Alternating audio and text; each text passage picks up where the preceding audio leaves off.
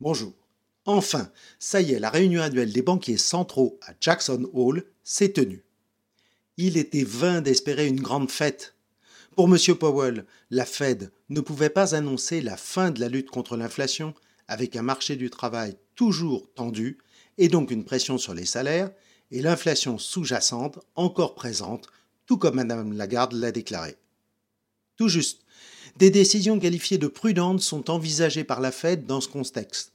M. Powell prévoit soit de ne pas modifier les taux directeurs, soit de les augmenter si nécessaire, mais n'évoque pas encore l'alternative de les baisser pour le moment, c'est reporté à 2024. Il ne pouvait pas non plus annoncer l'occurrence d'une récession, même si les tout derniers indicateurs montrent un fléchissement de la croissance. Les commandes de biens durables en juillet reculent de 5,2% en glissement annuel aux États-Unis et le PMI américain du mois d'août est en baisse. Le PMI composite arrive à 50,4 contre 52 en juillet. L'industrie pointe vers la contraction avec un chiffre de 47 sous 50 versus 49 en juillet. Et les services ressortent à 51 contre 52,3 le mois précédent. Cette tendance est plus marquée en zone euro. L'indice PMI composite s'enfonce en dessous de 50, passant de 48,6 à 47.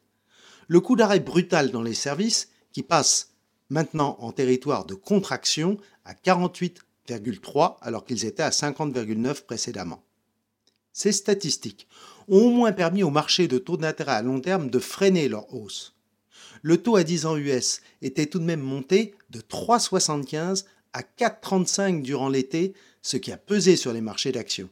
Il termine ce vendredi vers 4,25% et vers 3,09% pour le 10 ans français.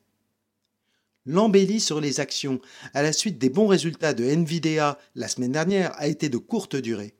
La Chine ne présente toujours pas de plan massif de relance et fait maintenant face aux difficultés d'un de ses géants du secteur immobilier, Country Garden.